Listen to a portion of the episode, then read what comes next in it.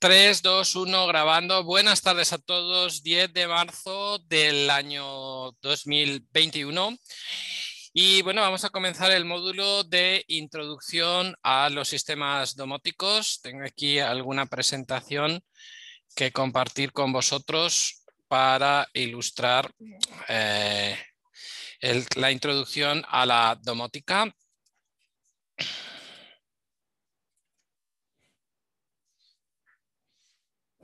Bueno, no quiero aburriros demasiado con mis transparencias, pero bueno, alguna historieta tendremos que ir contando. Bueno, pues estamos en el certificado de profesionalidad IFCT 0409, 460 horas y bueno, pues estamos empezando el módulo de 150 horas, implantación y mantenimiento de sistemas domóticos e inmóticos y en concreto la unidad formativa, instalación y puesta en marcha de un proyecto domótico e inmótico. Entonces, ¿qué es para ti la domótica?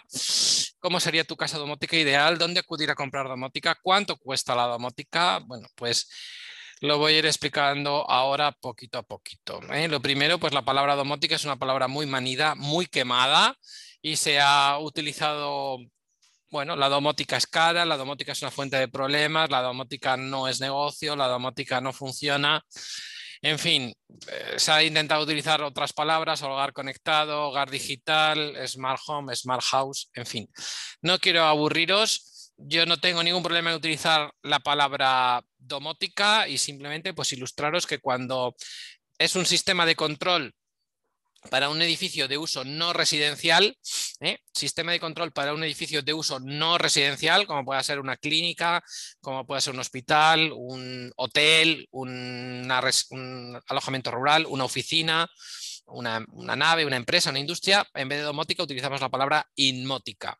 Y cuando ya juntamos muchos edificios, un campus o una cosa eh, más grande, pues utilizamos la palabra urbótica, ¿vale? Y bueno, pues ahora está muy de moda la palabra de pues, la gestión inteligente del sistema de control de los edificios y la ciudad y lo llaman Smart Cities, ¿no? Pues con, el término Smart Cities, pues es la gestión de las farolas, la gestión de los semáforos, la gestión del tráfico, la gestión de los peatones, la gestión de los contenedores de basura, etcétera, etcétera, pues se utiliza un poco el término Smart City, ¿vale?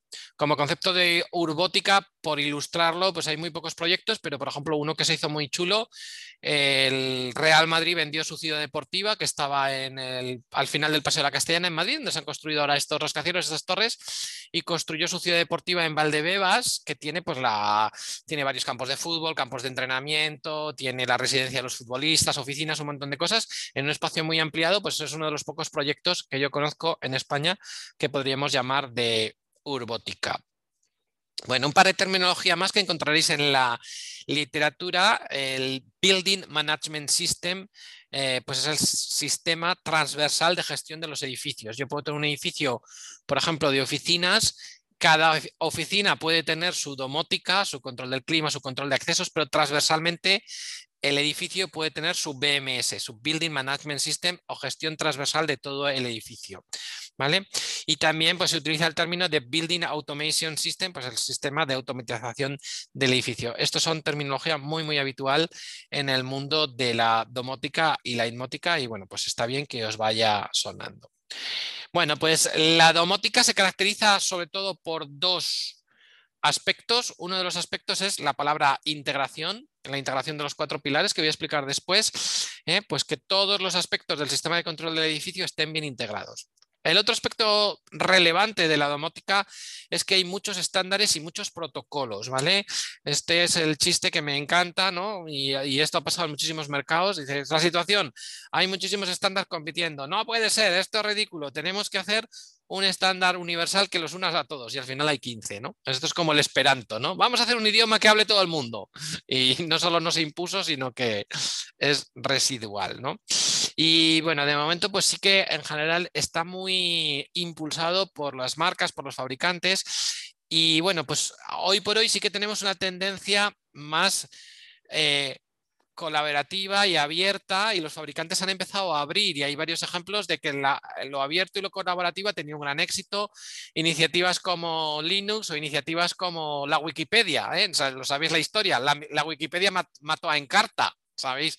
¿sabéis? Encarta era la enciclopedia de Microsoft y llegó un momento donde los vendedores de enciclopedias dejaron de ir puerta a puerta vendiendo enciclopedias, pero vendían unos CDs que era la enciclopedia de Microsoft en CD.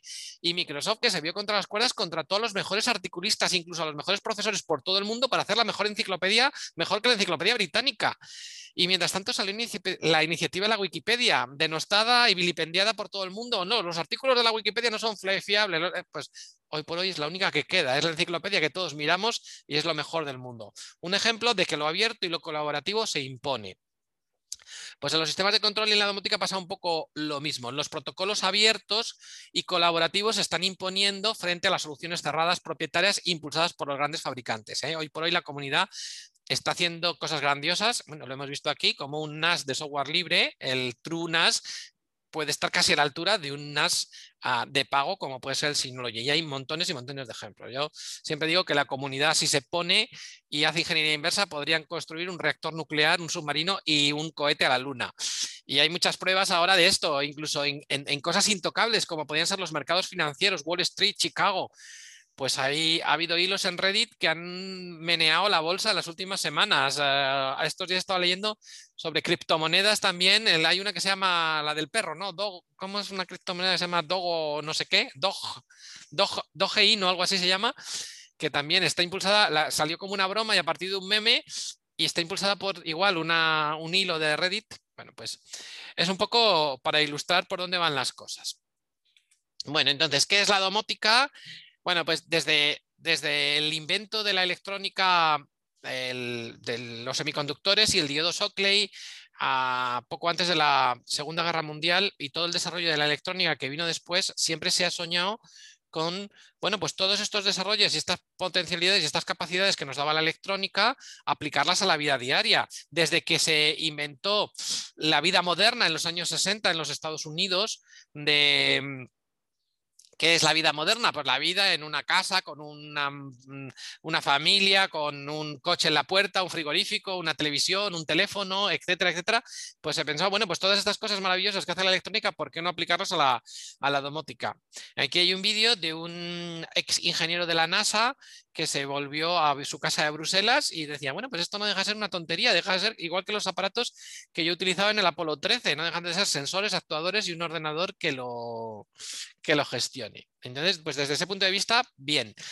Pero bueno, os puedo decir que me encanta que en, uno de los másteres de domótica que se impartían en Valencia, eh, el primer día de clase les repartían unas revistas americanas de los años 70 que decían, domótica, nos forramos, es el futuro, ¿no? En los, o los 80, domótica, nos forramos, es el futuro. En los 90, en el 2007 que monté yo domótica Da Vinci, domótica, nos forramos. A día de hoy, domótica, nos forramos. El Internet de las cosas, bueno, pues no lo sé. Lo que sí os puedo decir es que a día de hoy... Mm, probablemente vosotros que habéis mostrado un interés por la domótica, los sistemas de control, el Internet de las cosas, eh, pues la informática, el friquismo en general, probablemente antes de venir aquí, la palabra KNX, la palabra Z-Way, la palabra Zigbee no la habéis escuchado. Y probablemente si os pregunto si alguno conocéis a alguien que tenga una casa con domótica, ninguno ni la tenéis ni la habéis visto, ni, o sea, todavía no es un mainstream, todavía no es algo popular pero bueno, yo sigo con la esperanza que lo será y quién nos iba a decir que la gente se iba a gastar mil euros por tener un teléfono en el bolsillo. Y en ciertas partes del mundo no tienen de comer, pero los mil pavos se los gastan igual que yo que sé, hay gente que hace tuning con los coches u otras cosas, ¿vale? en el escenario actual de pandemia que hemos vivido, donde la gente ha pasado mucho tiempo en casa, nos está ayudando y la gente pues en vez de pensar en mejorar su vida social o salir más o viajar más o salir a comer en restaurante, pues muchos han dicho, no, pues tengo que mejorar mi casa porque puede venir otra pandemia y voy a pasar mucho tiempo en casa y tiene que ser un, espacio flexible para trabajar, para ser creativo, para hacer deporte, además de para descansar y para, y para dormir. Entonces, bueno, pues por ahí nos va a ayudar mucho. Los asistentes vocales también nos están ayudando mucho. En fin, esta semana de atrás leía un artículo que me gustó mucho que venía a decir una cosa que me resultó muy interesante, venía a decir que hoy por hoy que hay mucha obsesión por la eficiencia Ahora mismo lo interesante con la domótica no es tener una casa eficiente, sino tener una casa autosuficiente. Es decir, que si viene un holocausto zombie, que seas autosuficiente en cuanto a la generación de agua, generación energética, etcétera, etcétera. Bueno, en fin, aquí hay algunos vídeos graciosos, luego si queréis los, los podéis ver, no me voy a parar. Bueno, en todo caso, eh, bueno, ante la duda, la respuesta que hay que dar mm, aquí es que, bueno, pues sin los cuatro pilares ni integración no hay domótica, ¿vale? Entonces, ¿cuáles son los cuatro pilares de la domótica? Pues la seguridad, el ocio y las comunicaciones, la eficiencia energética y el confort, ¿vale? Y tiene que haber integración.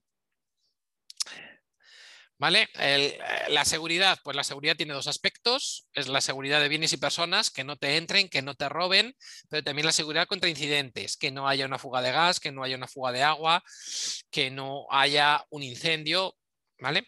El confort, pues es la comodidad de no tener que pensar cuando hay que encender o apagar las luces, subir o bajar las persianas, encender o apagar el riego, encender o apagar el clima.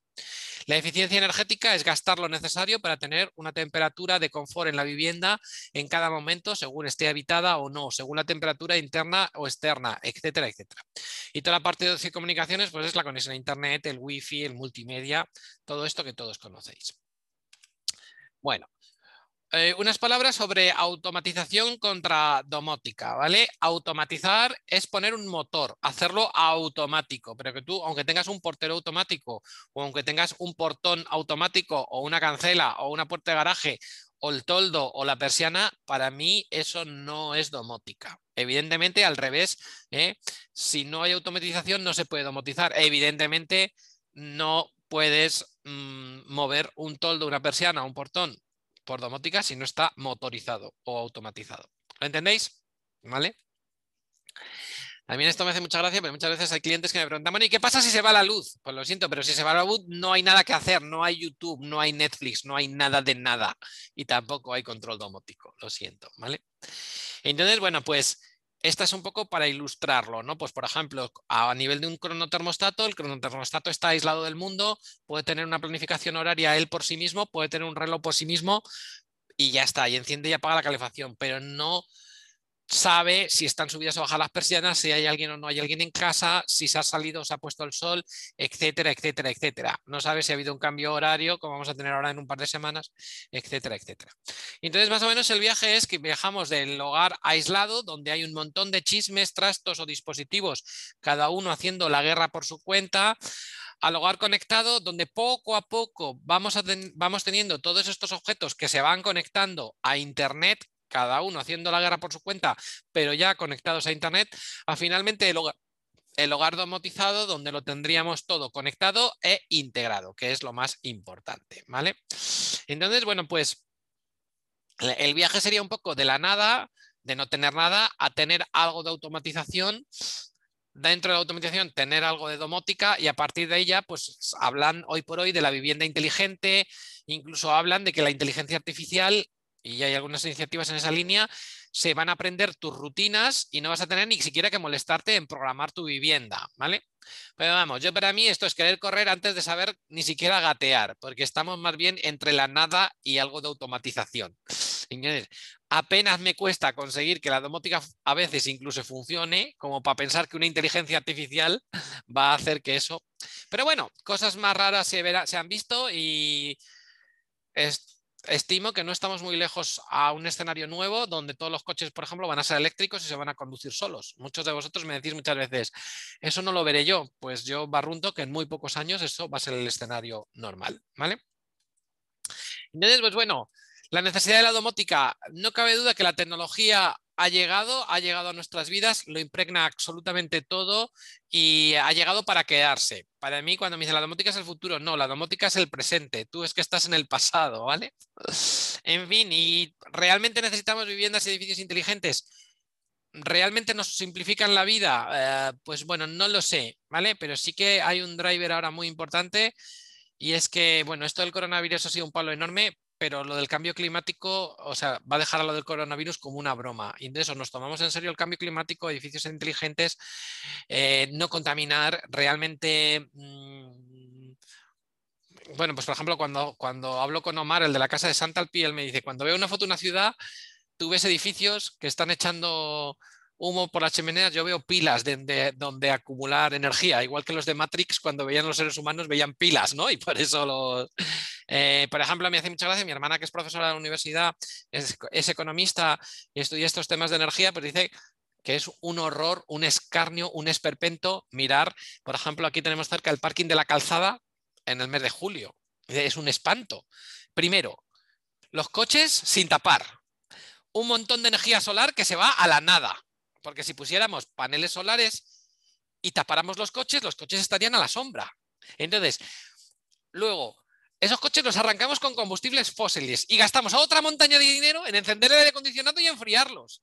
Es una locura, lo mires por donde lo mires. Cuando si simplemente pusiéramos paneles solares, tendríamos los coches a la sombra y podríamos almacenar energía eléctrica para enfriar esos coches. Lo, veis, un poco la, gran diferencia, pero a día de hoy es una locura de que se pega el sol a 40 grados a la sombra en muchísimos sitios de España, calienta los coches como no, recogemos esa energía y luego quemamos un montón de combustibles fósiles que encima en España cada euro que gastamos en combustibles fósiles es dinero importado, es riqueza nacional que tenemos que generar para pagar esa importación y, lo quemamos y, y encima hacemos efecto invernadero y deterioramos el planeta. Entonces, pues yo pienso que toda esta tecnología, además de hacer la vida de las personas más llevadera, la gente que tiene minusvalías, de hacer más llevadera la vida de las personas mayores, que se sientan más acompañados, más respaldados, menos problemas de seguridad, etcétera, etcétera, además del confort que te pueda dar que las personas se muevan solas, que, que, puedas encender o apagar la luz con la voz, bueno, muchas veces es fachada o son chorradas. Bueno, también comprarse un Ferrari es fachada y son chorradas y se lo compran y hay Lamborghinis y hay Ferraris. Pero bueno, yo pienso que sí que hay cosas muy serias que nos están llegando y que toda la tecnología en sistemas de control de edificios pueden aportar mucho. ¿no? Y bueno, pues aquí hay unos, algunos ejemplos de cosas que, que nos han podido pasar en nuestra vida cotidiana y que con esta tecnología de control pues mm, nos podrían haber hecho la vida más llevadero de pues no olvidarnos las luces, no dejarnos las cosas encendidas, consumir menos, etcétera, etcétera. Bueno, los cuatro pilares ya los he contado un poco, la seguridad, el confort, el ocio y las comunicaciones. Y bueno, yo desde que imparto los cursos y tengo que empezar a hacer una introducción a la domótica, añado dos pilares más. No me voy a detener demasiado, pero bueno, estaría la seguridad, estaría el confort, estaría el ocio y las comunicaciones, la eficiencia energética y hay dos más. Hoy por hoy, eh, para mí, otro pilar que se está arrimando a la domótica es el Quantitative Shelf o la e-salud, medirse. ¿Cuántos de vosotros nos lleva en la muñeca un cacharro de estos que te dice cuántos pasos tienes dados, que monitoriza tu sueño, tu pulso, tu frecuencia cardíaca, tu... ¿eh? Pues esto se puede pegar y se puede relacionar muy bien con la domótica. Y la otra, el otro pilar que también está llegando muy bien es el de la robótica de servicios. ¿eh? Robots para todo, hay robots para limpiar los canalones, robots para limpiar las piscinas, robots para fregar el suelo, robots para barrer el suelo, robots para cortar la hierba, etcétera, etcétera. ¿vale? Entonces, pues bueno, hay, hay bastantes cosas muy, muy interesantes.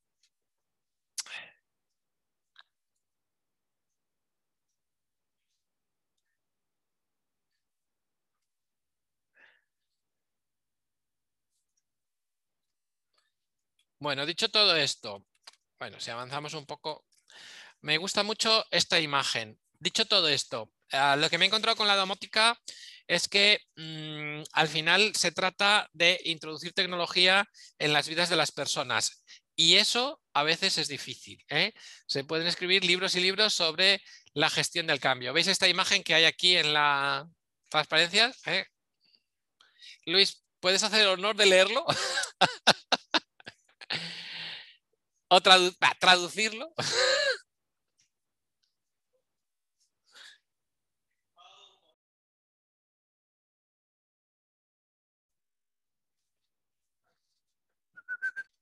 Parece que ha vuelto, ¿no?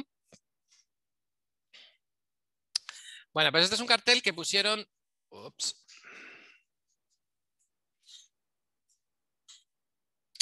Este es, este es, un cartel que pusieron en Dinamarca en un hotel cuando cambiaron las eh, bombillas de gas por bombillas eléctricas. ¿no? Y pone, esta habitación está equipada con la luz eléctrica de Edison. No intente encender la luz con una cerilla.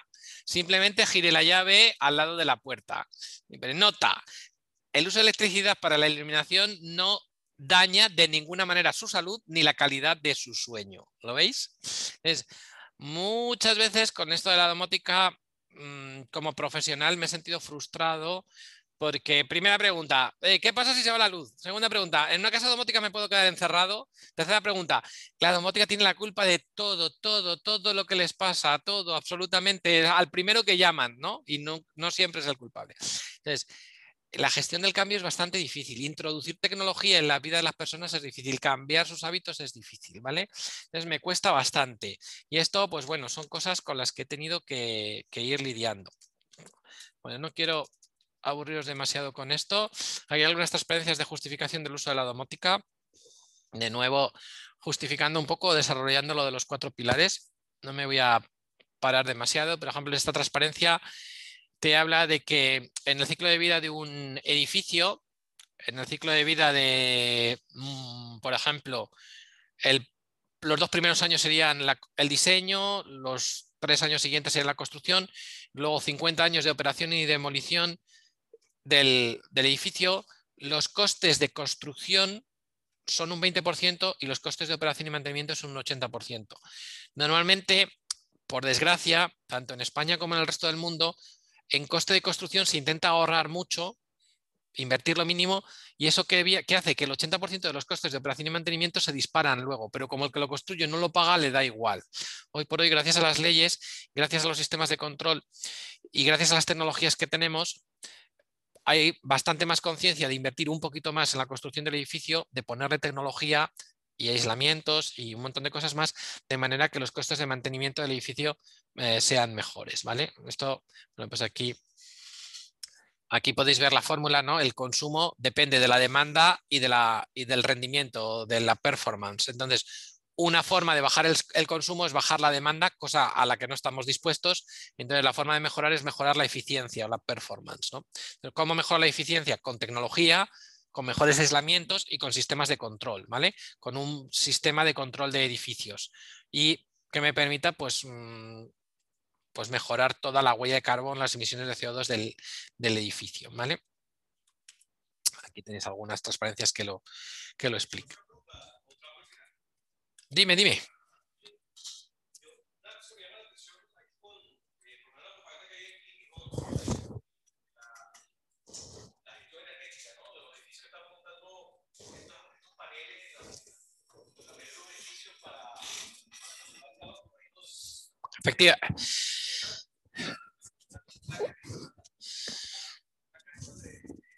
Bueno, pues es muy fácil, es muy fácil de explicar. En España aproximadamente hay entre 17 y 20 millones de edificios.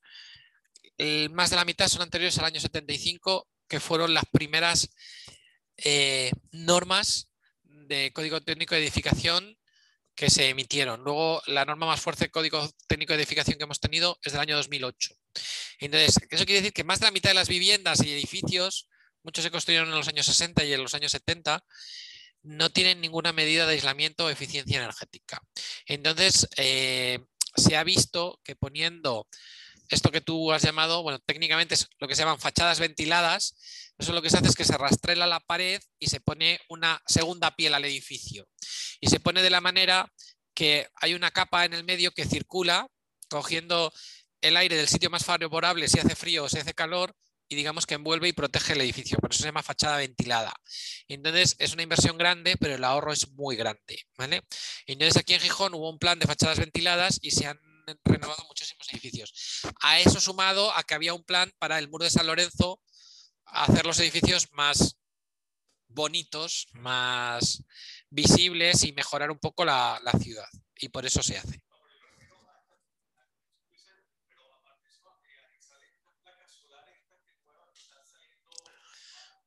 Vale. Eso, las placas solares que están... No, no es por costo. Bueno, en España el Código Técnico de Edificación del año 2008 obliga que al menos el 30% de la energía para calentar el agua en los edificios de nueva construcción venga del sol, sea verde. Entonces, o se justifica muy, muy bien que no es posible porque el edificio no lo permite, porque la estructura no se pueden colgar las placas o porque no le pega el sol o lo que sea. O si no, vas a encontrar que la mayoría de los edificios modernos, en lo alto, va a haber placas de solar fotovoltaica. Y, eso, y por eso se ponen, porque les obliga la ley.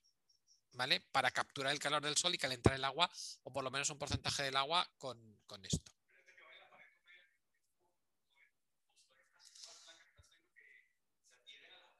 Y todavía es muy todavía es muy costoso, pero los costes de la energía solar fotovoltaica, no la solar térmica, que es diferente, la solar térmica es una placa, es una placa negra y se, le hace, y se hace un serpentín por donde se circula el agua por dentro.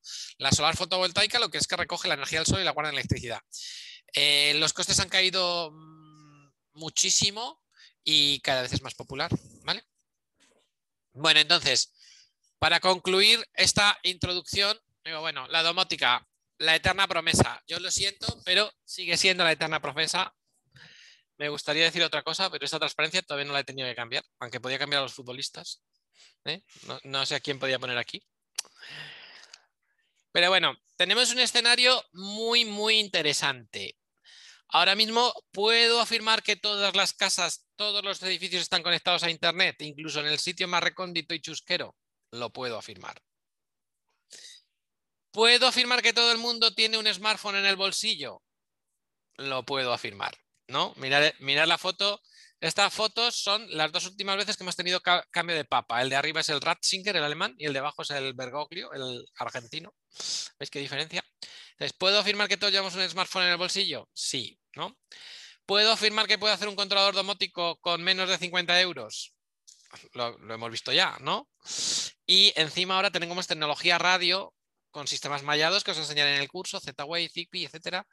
Entonces, bueno, pues el escenario se ha vuelto muy, muy interesante. Y además, por cuatro duros, porque quieren controlarnos, emitirnos publicidad, porque está escuchando todo el rato, no me quepa ninguna duda, tenemos los asistentes vocales. Entonces, con todo esto junto, a mí me hace ser optimista respecto a la demanda de sistemas de control para edificio en general y en particular para la domótica, ¿vale? Pero, pero, en fin.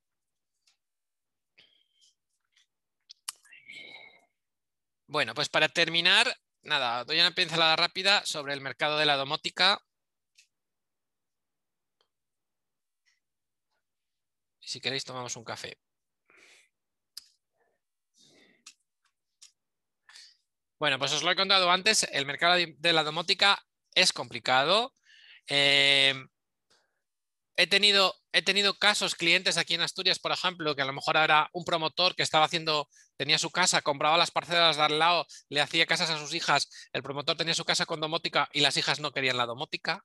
He conocido promotores que tienen los pisos construidos y dicen, bueno, no vendemos los pisos, ¿qué hacemos? Ponemos domótica, regalamos la plaza de garaje, regalamos la plaza de garaje con el coche dentro, que también lo he visto, regalamos un viaje al Caribe o ponemos 2.000 euros en domótica en cada piso que se vende. ¿Y qué creéis que hacen antes? Pues regalan viajes al Caribe, regalan coches. La gente no quiere la tecnología.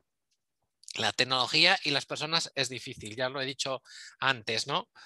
Eh, ya lo he dicho que la tecnología debe cubrir los cuatro pilares ¿eh? y que sin integración no se puede hablar de domótica. Pero, ¿dónde se compra esa integración? ¿Eh? En el Leroy Merlin, donde me venden la infraestructura, en el MediaMark, donde me venden cosas que tienen la lógica, pero no me venden la infraestructura, a mi instalador electricista, que solo le interesa poner el cuadro, las conmutadas, las luces, cobrar y salir corriendo y no tener que volver por allí porque nunca ha vuelto, porque ellos hacen sus instalaciones y se van. De hecho, a mí me ha hecho mucha gracia, porque yo cuando empecé con esto, oye, yo venía de ser ingeniero PowerPoint de traje y corbata y empecé a ir a las obras y de chispas, el chispa, paga, chispa, paga, cuelga lámparas, los llaman también. Y decía, pues bueno, pues ahora soy el chispas, ¿qué le vamos a hacer? ¿No? Pero es un perfil muy, muy así. Y los arquitectos, también os digo, no son prescriptores, no tienen ningún interés en la tecnología ni en la belleza intrínseca de la tecnología. A lo mejor gente como yo, o como Jaime, o como algunos otros de vosotros, yo siempre digo que le vemos una belleza intrínseca a la tecnología, algo por nos, nos enamora, nos apasiona, pero no son los perfiles, es complicado, ¿no? Luego, ¿qué tecnologías hay disponibles? No se conoce, no se conoce. Si yo os digo, me voy a comprar un coche, pero estoy dudando entre un Kia y un BMW, todo medianoche, mi, cómprate un BMW si te lo puedes permitir, lo sabéis. Pero si yo os digo, me voy a hacer mi casa con domótica, me lo preguntaba antes Aika, me voy a hacer mi casa con domótica, pero estoy dudando entre hacerlo con X10 o con KNX. Y no me sabríais decir cuál es la diferencia. Y se parece como un huevo una castaña. Mm, ¿eh? Por lo menos después de este curso lo tendréis un poco, más, un poco más en perspectiva. Pero esto es un problema porque mucha gente toma decisiones erróneas porque no se conoce. Y los precios, pues los precios todavía son caros, ¿vale? Es verdad que con el módulo este, el ESP32, ahora te puedes comprar un módulo con entradas, salidas, a 3 euros el puñado de módulos, no uno, sino varios, y se pueden hacer cosas súper chulas. Es verdad que ahí, pues con el Zigbee, con el Lidl, con el IKEA, con las Philips Hue, se pueden hacer ya cosas por muy poco dinero, con el Z-Way con un poco más de dinero, pero es que hasta ahora aquí, mirar, un módulo de 8 salidas controladas, 340 euros. Con 8 salidas controladas hago 8 circuitos de alimentación, de, hago 8 circuitos de iluminación o 4 persianas. ¿eh? Ya bajada de bandera 300 euros solo el módulo. A eso añádele el cable, el conexionado, la programación de ese módulo que tiene su complejidad y no se hace en dos minutos. Entonces, la percepción del cliente es mala. ¿eh? La percepción del cliente es la domótica es cara, la domótica es una fuente de problemas. Si me compro una domótica KNX, Longworth, Bushing, X10, no sé si es un Mercedes, un Renault, un Kia o qué narices estoy comprando. Entonces me compro una super tele de plasma y me quedo tan contento. Yo flipaba. La gente se compraba una tele de plasma 3D por 3.000 euros sin pestañear, pero no les, pedías, no les pidas 3.000 euros para gastarse en domótica, que no se los gastaban. ¿eh? Y la mayoría de esos, después del primer día, las gafas 3D cayeron al cajón de al lado de la tele y no las volvieron a coger. De hecho, si os fijáis, estos de las teles son muy listos y van renovando cada poco. Primero era la tele flat, la tele super plana luego la tele 3D y ahora la vuelta a la tele curva otra vez y luego la tele super plana volverá a ser mejor, le van dando vueltas y vueltas y vueltas. En fin, pues esto, esto, es, esto es la realidad que yo me he encontrado y que me sigo encontrando, ¿vale? Y bueno, sobre el mercado en sí, mm, yo lo que encuentro es que hay una falta de conocimiento de la figura del integrador, una gran falta de estándares bien establecidos, una gran falta de economías de escala. ¿Eh? y que es un mercado sobre todo em, empujado por la oferta y que falta valor añadido contra valor percibido contra precios. Se dice siempre que solo el necio confunde valor y precio, ¿no? entonces yo creo que la domótica todavía es muy cara para lo que aporta. ¿Vale? Los del KNX, que lo vamos a ver aquí, ellos dicen que no es que sea caro, es que es de alto precio. Pues vale. Pero, por ejemplo, esta semana leía que el Lidl, el Lidl va a vender ya un smartphone de ultra competitivo, 80 euros creo que va a sacar.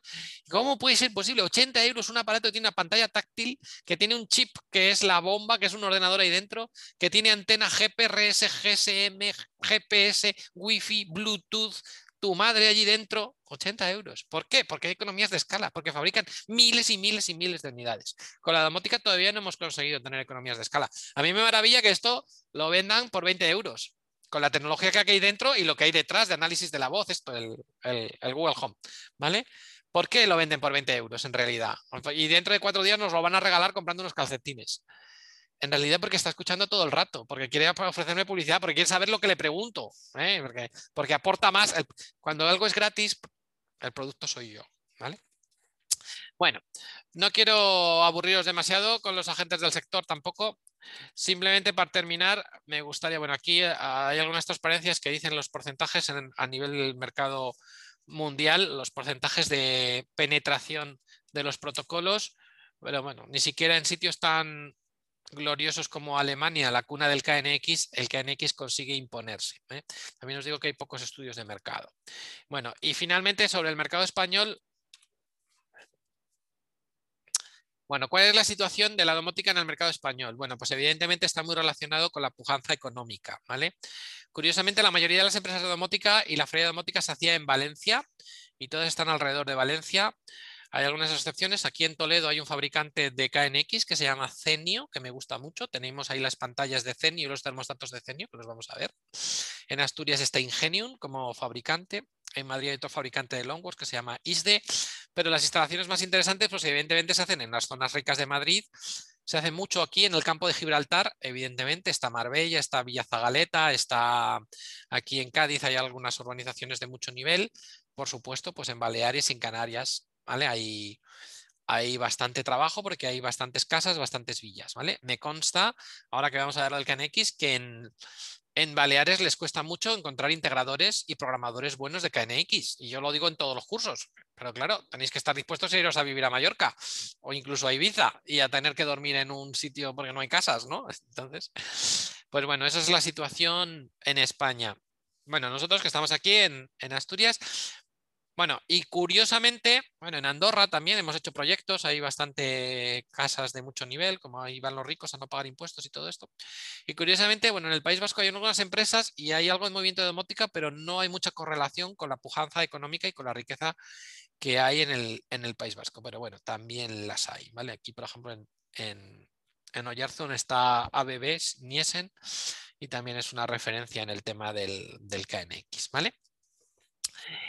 Y bueno, pues poco más que deciros del mercado de la domótica, siendo, me gustaría tener mejores noticias o mejores mensajes que daros, pero sintiéndolo mucho, pues no los tengo.